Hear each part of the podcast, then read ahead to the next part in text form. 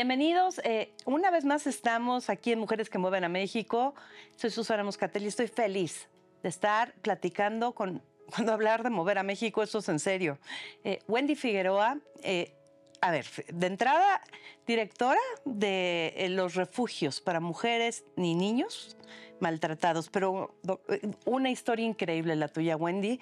Vamos a entrar paso a paso. Bienvenida, gracias. Gracias, Susana. Muchas gracias a Opinión 51 por esta maravillosa acción afirmativa que bueno, comentábamos, ¿no? Eh, da voz a las mujeres, pero más que dar voz, amplifica las voces, porque cada mujer tenemos voz propia y estas acciones es amplificar esas voces para llegar a más mujeres, para que esas mujeres también potencialicen su voz y bueno, yo estoy feliz de estar aquí contigo, gracias. Yo, yo más, eh, y después de leer muchas de las cosas que has hecho, cómo empezaste, eh, las cosas por las que tuviste que enfrentarte, porque hablamos mucho, a ver, tú te presentas como feminista, eres psicóloga, Además, activista claramente, eh, tuviste que pasar por muchas cosas. Sé que estuviste mucho tiempo eh, recibiendo llamadas en la noche de personas que verdaderamente estaban en crisis y que por mucho tiempo funcionó, ¿no? Y, funcionó por los motivos correctos. Pero me imagino que el aprendizaje de esas horas de la madrugada, de la gente en sus peores momentos y tú ayudándoles y dándoles seguimiento, te abrió muchísimas puertas para aprender qué, podías hacer, ¿no? Sí, bueno, pues esto que dices me, me, recuerda mucho justo, ¿no? Cuando empecé a acompañar a otras personas, mayoritariamente mujeres, en esas horas donde pareciera ser que todo el mundo está dormido, pero que no. En esos espacios donde se supone que tú y yo tendremos que estar seguras, pues cientos de mujeres están siendo víctimas de violencia y escuchar esas historias y acompañarlas, pero también historias de población infantil, de niños y niñas que te hablaban.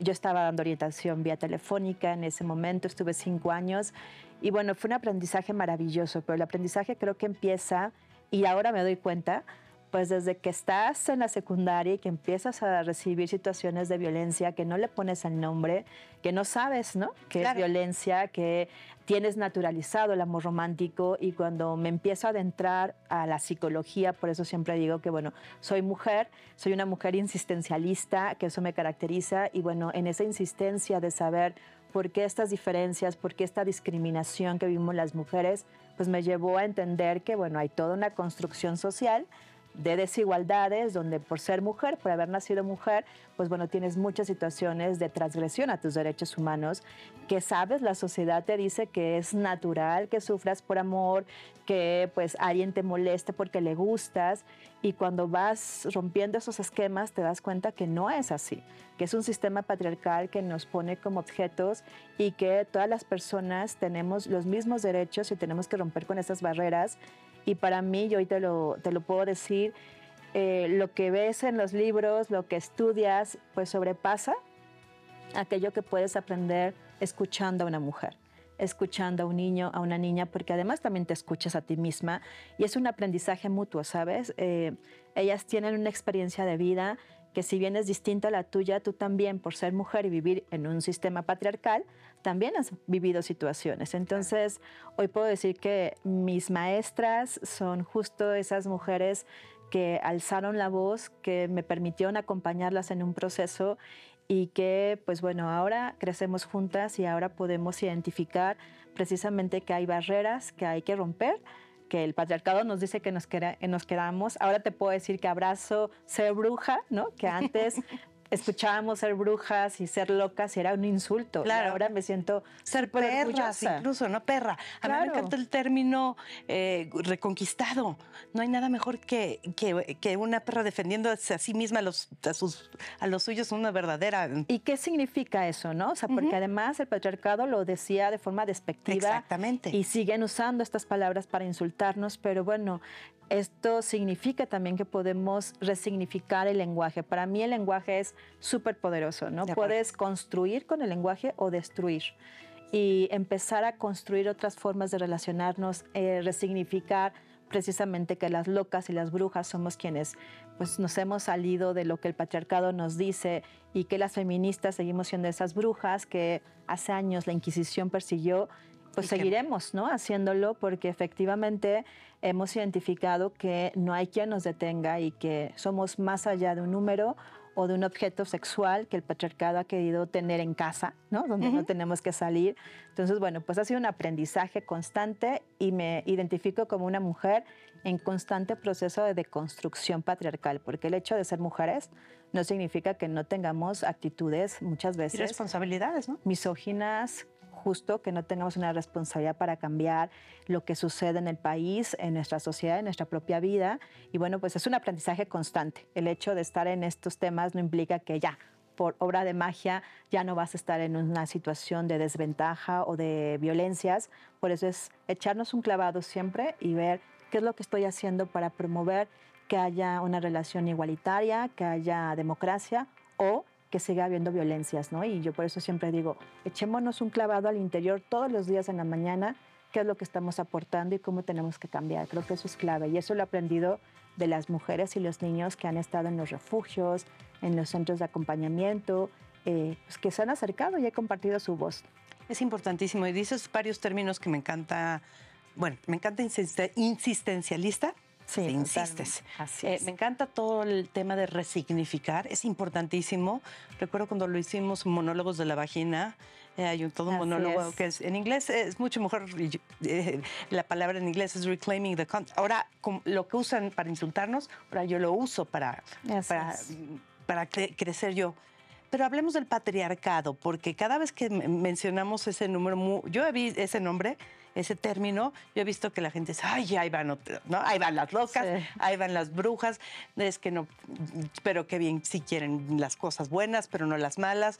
Pues de hecho sí, ¿no? Eh, eh, explícame cómo lo has vivido, ¿cómo le explicarías a alguien que lo ve natural y siempre le han dicho, pues es que así es y no lo ha cuestionado, qué y por qué el patriarcado es lo que es? Gracias por esta pregunta, porque justo hace unos días me dijeron de un taller me invitaron a dar un taller y, yo puse el sistema patriarcal y me dicen, oye Wendy, quítalo del patriarcado porque van a haber hombres y entonces se van a sentir agredidos. Y dije, a ver, estamos entendiendo mal lo que es el sistema patriarcal, ¿no? O sea, el sistema patriarcal no es hablar mal de los hombres. El sistema patriarcal nos atraviesa a los hombres y a las mujeres, ¿no?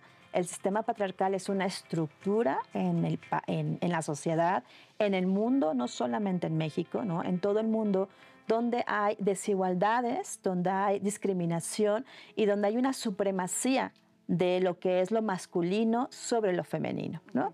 Y este sistema patriarcal exige a los hombres y a las mujeres responder a ciertos papeles. A los hombres, y siempre les digo, o sea, piensen en su adolescencia. ¿A qué se enfrentaron? O sea, tenían que mostrar que eran machos, ¿no? Tenían que mostrar que eran fuertes. Muchos tuvieron que incluso guardar sus emociones porque pues no podías llorar porque eras vieja. Claro. Entonces el patriarcado te lleva a tener que estar demostrando una fuerza y una superioridad y cuarta, la posibilidad de los hombres de poder expresarse. Y esto se da desde los primeros años de vida. ¿Cuáles son los juguetes que nos dan a las niñas y a los niños? ¿no? Eh, a las niñas, pues ya sabes, la comidita, el cuidar, el proteger, mientras que a los niños les quitan los muñecos, les quitan las muñecas porque se vayan a convertir en gays. ¿no? Y entonces lo que están haciendo es coartarles la posibilidad de expresar sus emociones y de promover paternidades responsables. Las mujeres estamos en un sistema igual de opresión, donde obviamente tenemos más desventajas y discriminaciones porque tenemos que ser calladitas, sumisas, etc. ¿no? Entonces, romper con el sistema patriarcal es romper con esas estructuras, esos roles, esas etiquetas que nos han dicho que así debe de ser porque eres hombre, porque eres mujer. Y el patriarcado nos consume a hombres y mujeres. Por supuesto que hay más discriminaciones y más violaciones de derechos humanos a las mujeres por la cuestión de sexo-género. Entonces, las mujeres, además de ser el grupo socialmente vulnerable, pues bueno, si somos indígenas, si somos discapacitadas, si somos lesbianas, ¿no? si somos migrantes, si somos pobres, tenemos mayores situaciones de pues violaciones de derechos humanos o desigualdades. Entonces, hablar del sistema patriarcal es hablar de este sistema capitalista que nos atraviesa a todas las personas, colonialista y un sistema que realmente no reconoce la igualdad ni la democracia como una forma fundamental de establecer relaciones, donde hombres y mujeres tenemos el mismo valor y los mismos derechos y entonces hablamos de una igualdad. Si no hay igualdad, muy filosóficamente es un ave necesita dos alas para poder volar, ¿cierto? Sí. Y esas dos alas tienen que estar igualmente desarrolladas, hombres y mujeres, para poder volar en igualdad, para poder tener una sociedad igualitaria, libre y en paz. Las dos alas tienen que estar igualmente desarrolladas y para eso tenemos que quitar a ese sistema patriarcal que nos oprime y lo único que hace es seguir abriendo esas brechas de desigualdad donde hay pobres, donde hay fifis, donde hay etc. ¿no? Estar constantemente dividiéndonos y, poniéndonos y eh, confrontándonos. A mí alguna vez, ni siquiera voy a decir el nombre del cantante, es muy obvio, pero cantaba ustedes eh, tan nosotros machistas y ustedes tan feministas, como, como si fuera un equivalente, ¿no? Yo quería así lo oí y era muy, muy chavita. lo oí y dije, ¿qué está pasando? ¿De verdad, ¿De verdad hay gente que cree que el feminismo es el equivalente al machismo? Exacto, y es totalmente distinto. El feminismo es una mirada política y cuando hablo de política no tiene que ver con partidos políticos, es una postura para construir una política afirmativa en la sociedad donde lo que busca es la igualdad, donde busca justo condiciones eh, de dignidad, de libertades para las mujeres en condiciones de la misma naturaleza que tienen los hombres. ¿no?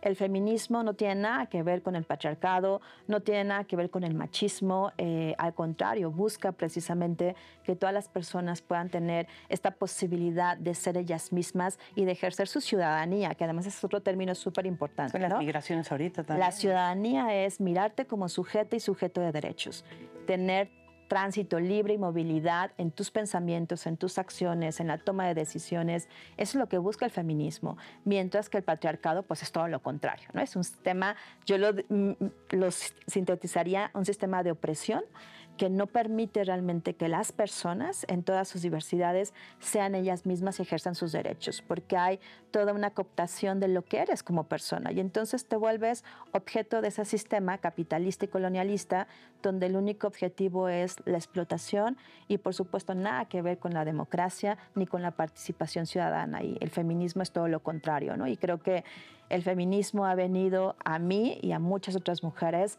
a salvarnos, a mirarnos que hay otras formas de relacionarnos posibles y bueno, pues que tenemos que seguir en la insistencia eh, pese a todos los obstáculos que el patriarcado además es como la humedad, está en todos lados. Y están aterrados los que verdaderamente están aferrados al sistema, los que no pueden ver más allá de así es, yo mando. Es porque lo digo yo, y esta verticalidad, ¿no? El patriarcado es algo vertical, donde hay quien te dirige, quien te dice qué hacer, cómo hacerlo, y hay sus súbditos, ¿sabes? Mientras que el feminismo hablamos de una horizontalidad y donde todas las voces realmente son importantes. Y donde podemos seguir siendo las mujeres que queremos ser, ¿no? Porque eso no quita que nos arreglemos, que nos queramos sentir bien con nosotras mismas, con, otro tema nuestro físico, ¿no? Porque claro. luego, caray, este, no, pues, la falda, ¿no? Pues, te pusiste la falda, estás dando otro mensaje.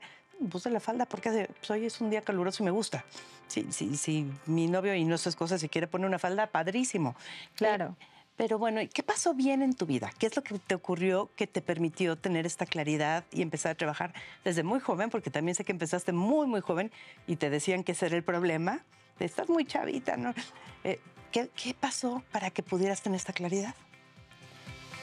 Es una pregunta muy difícil, creo que sigue pasando. Sí. Sigue, creo que en mi mente, en mi vida, en mi cuerpo, en mi corazón, siguen pasando cosas eh, que me cuestionan todos los días de por qué existen esas violencias y esas desapariciones forzadas. Porque como niña te tienes que cuidar, ¿Por qué tenemos que pensar en cómo decirle a una mujer que se cuide cuando va a un antro? Eh, yo estoy en contra de eso, ¿sabes? Eh, me preguntaban hace unos días, oye, una entrevista para que nos digas cómo las mujeres tienen que prevenir que no les pongan una droga en la, en la bebida. O sea, ¿y por qué? O sea, ¿por qué no mejor sentamos a los hombres para que les quede claro que no tienen derecho de ponerle ninguna sustancia a la bebida de una mujer? O sea, ¿por qué tenemos que seguir cuidando a las mujeres, diciéndoles qué deben de hacer y qué no deben de hacer, mientras los hombres son los agresores. O sea, es un proceso constante. A mí lo que me, lo que me lleva es pues una familia, ¿no? Donde pues soy la de en medio, tengo dos hermanos, y si bien no había violencia, sí había desigualdades. Por ejemplo, eh, pues tú llegas más temprano porque eres mujer y tus hermanos pueden llegar más tarde. Yo, o sea, ¿cuál es la diferencia? ¿No? Eh, pero al mismo tiempo ver a una abuela paterna feminista, que yo no sabía que era feminista, ¿no? no sabía ni siquiera que existía el feminismo a los 10 años, y que yo veía que ella, a escondidas de mi abuelo, un hombre pues en una estructura patriarcal, ¿no? Eh, se ponía a trabajar para darle estudios a sus hijas, porque ella decía, o sea, no se van a quedar nada más esperando a que llegue alguien y se case, ¿no? Entonces, el ver a mi abuela yo a los 10 años, yo decía, esta mujer es maravillosa, ¿no? Y después ver que mi mamá empezó a hacer lo mismo, ¿no? Dije, bueno, algo está pasando y hay otras formas de ser mujer. Cuando entro a la universidad, eh, pues me voy al área de psicología porque siempre quise ser maestra. Después ya en la prepa dije, no, no es lo mío, mío entonces me voy a psicología y empiezo a ver los temas de género y empiezo a meterme a las clases donde éramos súper poquitas, ¿no? O sea, sexualidad, género. Tuve maestras maravillosas, eh, son parte de mi genealogía. Yo no podría ser quien soy si no, si no me hubiera rodeado de mujeres. Muchas ni me conocen ni saben que existo, pero que han tocado mi vida. Eh, y que fue maravilloso saber que habían otras formas, ¿no? Y la primera vez que fui yo levanté la mano a una comunidad indígena en Hidalgo y dije, sí, sí, yo voy a hacer mis prácticas, fue enfrentarme a trabajar con mujeres indígenas, pero afuera del espacio del salón de, escuela que estábamos, claro. estaban todas sus, parejas con machetes, esperando qué les decíamos y qué no les decíamos. Entonces, cuando empezamos a escucharlas, pero desde otra forma, desde, de verdad, es algo que tienes que, vivirlo, no solamente en la razón, sino escuchar a las mujeres en su complexión, en su lenguaje corporal, nos dimos cuenta que necesitamos utilizar otras técnicas como la música, como la danza, para que a través de esas actividades ellas pudieran expresar sin la voz, porque los agresores estaban afuera. Y cuando ellos se dieron cuenta que estábamos bailando, se fueron. Ay, estás Al tercer día ya no teníamos espectadores afuera y nos permitió entrar al tema y nos permitió, y fue pues saber que tenemos que ver más allá, ¿no? Y por ahí se escucha y yo creo en eso. Lo más maravilloso es imperceptible a los ojos. Entonces, ¿cómo podemos trabajar? Y ahí empecé a entrar en un proceso personal, por supuesto, como psicóloga, un precepto principales que tengas también proceso terapéutico. Entonces fue cuestionarme qué, qué, hacía yo, cómo lo promovía, cómo no lo promovía. Y bueno, pues es, pues te digo, creo que sigo y seguiré mientras tenga vida, cuestionándome, escuchando, aprendiendo. Eh, me, me, gusta mucho escuchar a las, a las mujeres porque siempre he tenido claro que ellas son las expertas en su vida. Yo puedo ser experta en la técnica puedo ser experta porque estudié psicología, pero en su vida jamás. Entonces, el que yo pueda hablar con cada mujer es reconocerla como experta y es lo que me ha aferrado cuando voy al Senado, cuando voy a la cama a decirle, a ver, o sea, las expertas no están aquí en la toma de decisiones, ellas tienen que estar sentadas aquí y las tenemos que escuchar porque desde el escritorio puedes pensar en mil cosas súper buenas, en tu, en tu idea y en tu fantasía. Y en tu privilegio, eh, digo, muchas sabemos que aunque tengamos que enfrentar cosas, pues tenemos más herramientas. Claro, tienes otras opciones, otras posibilidades, pero no, además no puedes mirar las cosas como ellas las miran, porque ellas las están viviendo de forma directa. Entonces, eso lo aprendí y haber llegado, porque no sabía que existían los refugios, la verdad, haber llegado a los refugios para mí fue una apertura impresionante porque fue trabajar en las casas de las mujeres. Un refugio es una casa, ¿no? Y entonces es no ir a cualquier trabajo, sino ir a la casa de esa mujer, de 10 mujeres, de más de 30 niños y niñas, y escuchar las historias de cada quien.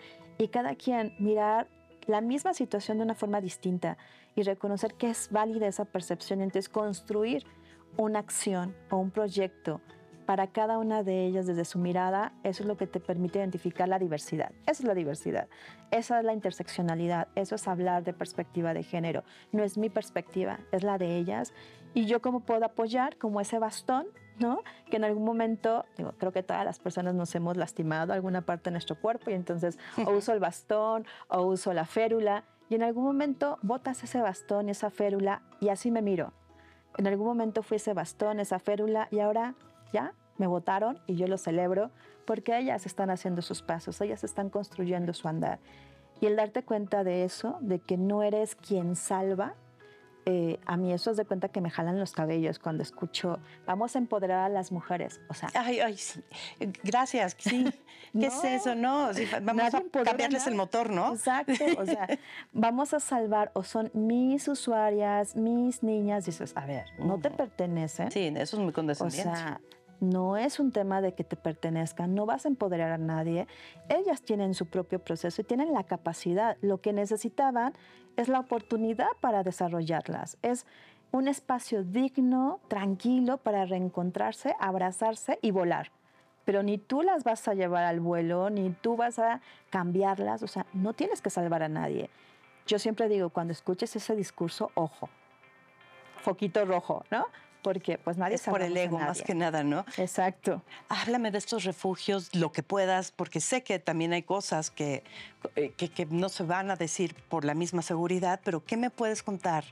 De, los refugios. lo primero, Susana, que te podría decir es que me encantaría que los refugios no existieran. No, que no fueran necesarios. ¿no? Sí, porque eso significaría que las mujeres, niñas y niños estuvieran libres, felices, pudieran transitar en la calle, en su casa, en las redes sociales de forma segura y libre, ¿no? La realidad es que no es así. Tenemos que existir mientras que no haya un sistema de justicia integral, justo, efectivo, mientras que no se cambie esta mirada pues patriarcal y siempre culpando a las mujeres. Y los refugios son, como lo han dicho varias mujeres que han pasado por ellos, espacios de esperanza, lugares donde ellas vuelven a nacer estas son palabras de varias mujeres, donde se reencuentran y donde pueden pasar una noche por primera vez después de muchos años tranquila, sin que llegue ese monstruo, que es el agresor, a lastimarles. Eh, es un espacio de restitución de derechos donde ellas son ellas mismas, donde no es fácil estar en un refugio. No es fácil, ¿por qué? Porque es un espacio seguro, protegido, donde hay reglas, donde no estás tú sola, donde pues hay más familias. Entonces imagínate, si a ti te cuesta trabajo, a mí me cuesta trabajo a veces convivir con mi familia, claro, porque somos distintas y qué maravilloso, pero bueno, pues hay reglas, hay diferentes opiniones, caracteres, imagínate con más familias, ¿no? Entonces, de entrada es difícil y también es difícil porque tenemos que entender que una mujer que sale de su casa huyendo con sus hijos e hijas tiene un proceso de duelo estaban abandonando sus ideas de ese amor romántico que a la larga le va a ayudar, pero de entrada pues está rompiendo con todo eso. Está dejando tal vez esa casa que le costó mucho trabajo mantener, ese refrigerador que a veces nadie entiende y es, ay, pero ¿por qué se queja de dejar el refrigerador? Le compro otro. A ver, espérate, no es el refrigerador, es lo que a ella le significó haber comprado ese refrigerador, ¿sabes? Entonces es un proceso de duelo. Y como todo proceso de duelo, pues necesitas tiempo y necesitas reconocer y resignificar eso que estás perdiendo y lo que estás ganando, pero no es un proceso fácil. Entonces, por eso hay todo un acompañamiento integral donde hay psicólogas, psicopedagogas, eh, abogadas, hay trabajadoras sociales, hay enfermeras, hay danzoterapeutas, hay musicoterapeutas, acompañan a las mujeres en sus procesos. Eh, a su ritmo, a su tiempo, es un periodo de aproximadamente tres meses más o menos, esto va a depender de cada una de las mujeres. Y el modelo de refugio de nosotras como Red Nacional de Refugios va más allá de solo el espacio de protección. Eh, hablando de la ciudadanía y hablando del empoderamiento y las autonomías, pues bueno, nos preguntamos, ¿qué pasa cuando una mujer sale del refugio? ¿A dónde va? En México y en muchos otros países no existe una política de ciudadanía, es decir, las rentas son súper caras, ¿no? Eh, no hay una compensación entre las labores domésticas, las de cuidado y las laborales. No hay realmente una forma de tener un empleo digno y que te dé tiempo para ir por tus hijos e hijas a la escuela, que además les pagues a alguien que los cuide porque ya desapareció eh, las pocas espacios que había ¿no? este sexenio. Eh, y entonces, ¿qué necesitamos? Pues las casas de transición. Las casas de transición son ese espacio posterior al refugio.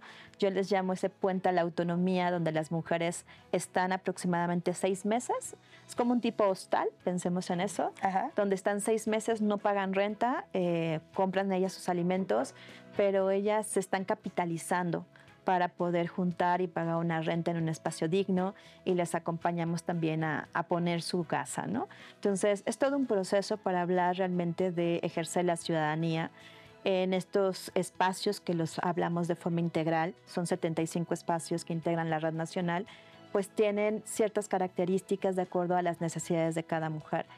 Y siempre, siempre una mujer que ingresa va a ser la protagonista de las acciones, de su historia, nosotras le vamos a ofrecer abanico de opciones, pero ella es la que elige qué hacer. Y es con eso que elige que construimos el proyecto de vida. Y, bueno, muchas mujeres hoy día son agentes de cambio. ¿Esto qué quiere decir? Muchas de ellas están colaborando en los refugios, ahora son parte del equipo de los refugios. Algunas son las que están en los talleres de emprendimiento, algunas se vuelven pues defensoras de derechos humanos, hay quienes se han convertido en activistas y es eso, ¿no? Esta potencialidad de reconocerse como mujeres y romper todas esas ataduras que el sistema patriarcal les dijo que no podían hacer y que ahora pues están siendo parte de este movimiento, de estas más de 100 mujeres que mueven al mundo, que mueven a México, que mueven su propia historia y eso es lo más revolucionario que yo he visto dentro de los refugios, ¿no? Este proceso. Qué emocionante es escucharte y, pensar en estas historias y en estas mujeres que, pudieron que tuvieron este bastón, como lo llamas, ¿no? Porque tuvieron la oportunidad de salir de un ciclo de violencia y un ciclo eh, de, opresión. Eh, pero ¿cómo puede una mujer que está en esta situación llegar a ustedes? Yo sé que hay mucho tema también de seguridad. Estos hombres a veces no se detienen para buscarlas. Eh, ¿Cómo, cómo, llegan a ustedes? Pueden llegar por varias formas y llegan de varias formas. Una, a través de redes sociales o línea telefónica. La Red Nacional de Refugios tiene atención las 24 horas del día todo el año. Eh, nos pueden escribir por nuestras redes sociales, súper fácil. Red Nacional de Refugios, Twitter, Instagram, Facebook y y este y Twitter. Eh, TikTok, perdón. Sí, Twitter todavía. TikTok, este, también ya estamos ahí, entonces nos pueden buscar, es muy fácil, nos pueden mandar un mensaje privado.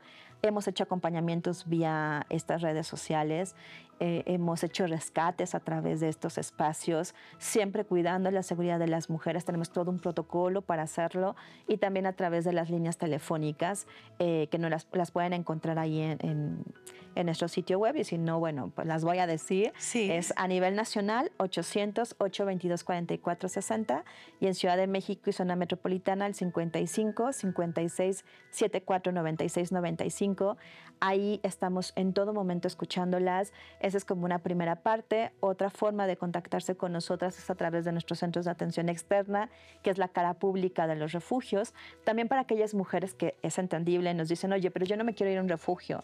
Bueno, no pasa nada. Hay centros de atención externa, que es esa cara pública, donde damos todo lo mismo que hacemos en el refugio, pero de forma externa, ambulatoria, por decirlo de alguna forma. Entonces, todo es totalmente gratuito ellas pueden pedir una asesoría y acudir presencialmente o bien también hemos hecho ahora con la pandemia y bueno, que se ha revolucionado todo este tema, además de que sigue incrementando la violencia, nos ha exigido crear otras formas de comunicar con las mujeres para acercarles la información. Tenemos también grupos eh, de terapia feminista vía virtuales a través de Skype o Zoom. Se pueden inscribir a través también de redes sociales, es totalmente gratuito ha sido maravilloso, Susi, porque nos hemos podido extender a más mujeres, ¿no? La virtualidad te ha permitido eso, llegar a más mujeres donde no se tengan que trasladar a la Ciudad de México, al estado donde nos encontremos, y entonces recibir este acompañamiento. Eh, lo pueden hacer también y, bueno, también a través de otras organizaciones hermanas o de algunas instancias de gobierno, es como nos refieren los casos. Entonces, bueno, quienes nos escuchen, quienes nos sigan, nos pueden mandar mensaje, hablar por teléfono, mandar un correo electrónico, siempre vamos a estar acompañándolas y bueno, dependiendo, para no justo no, no vulnerar nuestras estrategias, dependiendo de sus casos, es lo que implementamos como acciones, pero siempre van a tener una, una respuesta. Red Nacional de Refugios. Así es. Encuéntrenlo así y, y, para quien no tiene acceso, porque eh, pues mucha gente todavía no tiene acceso a, redes, a internet, muchísima más de la que imaginamos, ¿hay algún lugar a donde puedan llegar y decir pónganme en contacto? Sí, pueden ir. Bueno, tenemos una estación de radio también. Ah. Eh, está ahí, estamos en Ciudadanas 660 todos los martes a las 12 del día. Eh, tenemos un programa que se llama Mariposas al Aire y ese es un espacio para que también las mujeres puedan hacer uso de su voz y que puedan amplificarse. Y ahí nos pueden también, es decir, pueden contactar a la, eh, al radio y pedir que las contacten con nosotras o pueden ir a la Fiscalía, al Centro de Justicia, eh, al Ministerio Público y pedirles literalmente que se comuniquen con la Red Nacional de Refugios. Y nosotras hemos hecho en muchas ocasiones el traslado de la mujer en esa institución donde está hacia nuestras oficinas o le hemos mandado, tenemos alianza con diversas estrategias y empresas privadas, podemos hacer también traslados seguros. Así que no hay límites, ¿no? Eh, pueden pedir que, que, nos contacten y nosotras hacemos todo lo posible para que lleguen a nuestro espacio o darles la orientación donde estén. Y me imagino que eso precisamente de la orientación donde estén, eh, no tiene que ser una decisión monumental la primera vez, porque mucha gente, me imagino que muchas mujeres dirán, no, pues cómo, no me voy a simplemente ponerse en contacto y empezar a hablar, ¿no? En sí, algunos casos. Sí, sí, totalmente. Eso es súper importante esto que comentas, porque no necesariamente si se contactan con nosotras tienen que ir a un refugio. Sí. Es pues escucharlas, que nos puedan compartir, que podamos ofrecerles opciones desde la escucha, desde la orientación psicológica, desde a lo mejor referirlas a un curso, ¿no? A un taller. Hay mujeres que nos dicen, oye, yo quiero tener un emprendimiento, desde apoyarlas a poner justo su negocio. También estamos en eso. Acompañamos a poner emprendimientos, eh, damos todas estas herramientas. Tenemos el apoyo Violeta, que bueno, eso lo logramos eh, en conjunto con la Unión Europea y que se han sumado más donantes antes, Opinión 51 se ha sumado para poder hacer posible precisamente que más mujeres tengan este apoyo violeta, que es un recurso económico para implementar un emprendimiento. Entonces, todo eso lo podemos hacer. Eh, hay un acompañamiento específico, así que no piensen que nos llaman y es ir a un refugio. Sí, porque hay igual mucha gente tendría miedo, ¿no? No, ¿cómo? No, es demasiado y cuando ya es paso a paso hablando.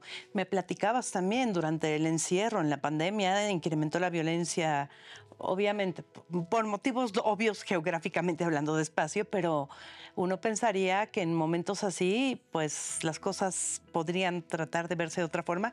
Eh, eh, empeoró, ¿verdad? Terriblemente. Sí, bueno, empeoró primero porque vino a evidenciar las desigualdades que había en nuestro país, ¿no? Y a nivel mundial. Esto no fue nuevo en México, solamente lo vimos desde que empezó. Y bueno, creo que a veces quienes no ven son justo lo que decíamos, quienes están en ese sistema patriarcal. Eh, no se hicieron acciones inmediatas y afirmativas para informar, para prevenir. Y bueno, pues esto llevó a que las mujeres estuvieran conviviendo muchísimo más tiempo en un mismo espacio con los agresores, sin dejar de decir que la pandemia, que no fue atendida desde una mirada de género, de derechos humanos por el gobierno mexicano, pues llevó a que los hospitales, literal, y nosotras estuvimos acompañando a varias mujeres que fueron rechazadas cuando iban a, a un hospital porque habían sido lesionadas por violencia, eh, pues era de, pues no, no te podemos atender porque está el COVID y si te quedas, entonces te vas, a, eh, te vas a infectar y además no nos da tiempo, ¿no? O mujeres que fueron víctimas de violencia obstétrica porque tenían programada eh, pues un parto natural y porque era COVID, les hicieron cirugía este, cesárea sin avisarle, sin pedirle su consentimiento, ¿no? Entonces, hubo el sistema tanto de salud como de justicia se desbordó. El sistema de justicia pues cerraron sus puertas. O sea, las atenciones no eran como tendrían que haber sido, eh, pues no había quien atendiera a las mujeres. Cuando pedían la renovación de las órdenes de protección, la respuesta era, ¿te acaban de golpear? No, no puedo renovártela si no te acaban de golpear. Además, ya vamos a cerrar porque por la pandemia se redujo el horario. O sea, las violencias contra las mujeres no tienen tiempo ni tienen lamentablemente caducidad. Entonces, pues esto llevó a que las violencias se incrementaran y que la imposibilidad de las mujeres de pedir auxilio también fuera más complicada, ¿no? Si a eso le sumas comentarios como las llamadas al 911 son falsas, ¿no? Ah. Imagínate, o sea, qué grave que la propia autoridad pues no crea en el dicho de las mujeres, ¿no? O que no le dé prioridad, aunque... Que no le dé prioridad, pero que además no crea en ellas y que por eso yo, yo celebro mucho esta campaña que hicieron, eh, porque empezar a hablar del acceso a la justicia integral, Susi, es reconocer el testimonio de las mujeres. Cuando nosotros hablamos con las sobrevivientes de violencia y les preguntamos, para ti, ¿qué significa acceder a la justicia? ¿Qué necesitas? Lo primero que nos dicen todas es que crean que fui víctima de violencia. Es decir, el primer paso para acceder a la justicia integral es que les crean.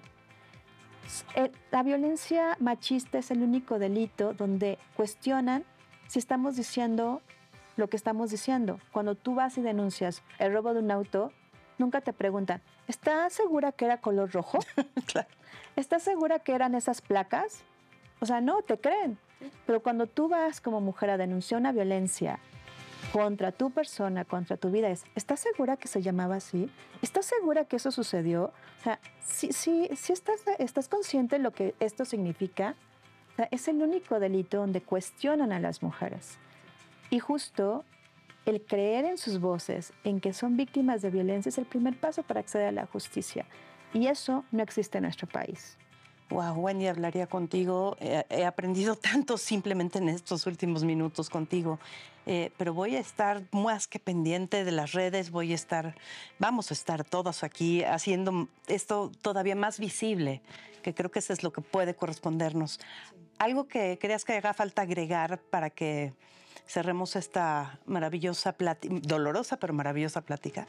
Nada, pues solo eh, agradecer y decir que justo el que toda la sociedad nos sumemos para hacer un cambio súper importante. La violencia contra las mujeres no es un problema de las mujeres, es un problema de acceso a la justicia, de derechos humanos, de salud que afecta a toda la sociedad. Entonces, todas las personas podemos hacer algo para cambiar y yo os invitaría a que lo hiciéramos desde lo privado, desde lo particular y de verdad el movimiento se hace colectivo y bueno, pues nos seguirán viendo juntas, somos existencialistas y seguiremos alzando la voz y pues bueno, que el patriarcado se va a caer, lo vamos a tumbar junto con la suma de muchas de nosotras, entre ellas tú, todas las personas que forman parte de Opinión 51 y de estas maravillosas mujeres y de muchas otras que hoy día en este momento están haciendo algo para que realmente las libertades y una vida digna y libre de violencia para las mujeres sea una realidad. Mi gratitud y reconocimiento y bueno, pues acá seguimos insistiendo. Pues has creado una insistencialista, porque todo lo demás estaba contigo, pero gracias porque también nos enseñas cómo poder hacer este trabajo junto contigo y revisarnos a nosotras mismas, ¿no? Y decir cómo puedo mejorar. Gracias, Wendy Figueroa. Un honor y un placer estar contigo. Muchas gracias. Y seguiremos. Gracias. Gracias y muchas gracias por acompañarnos en este maravilloso espacio Mujeres que mueven a México. Wendy Figueroa, Opinión 51. Hasta la próxima.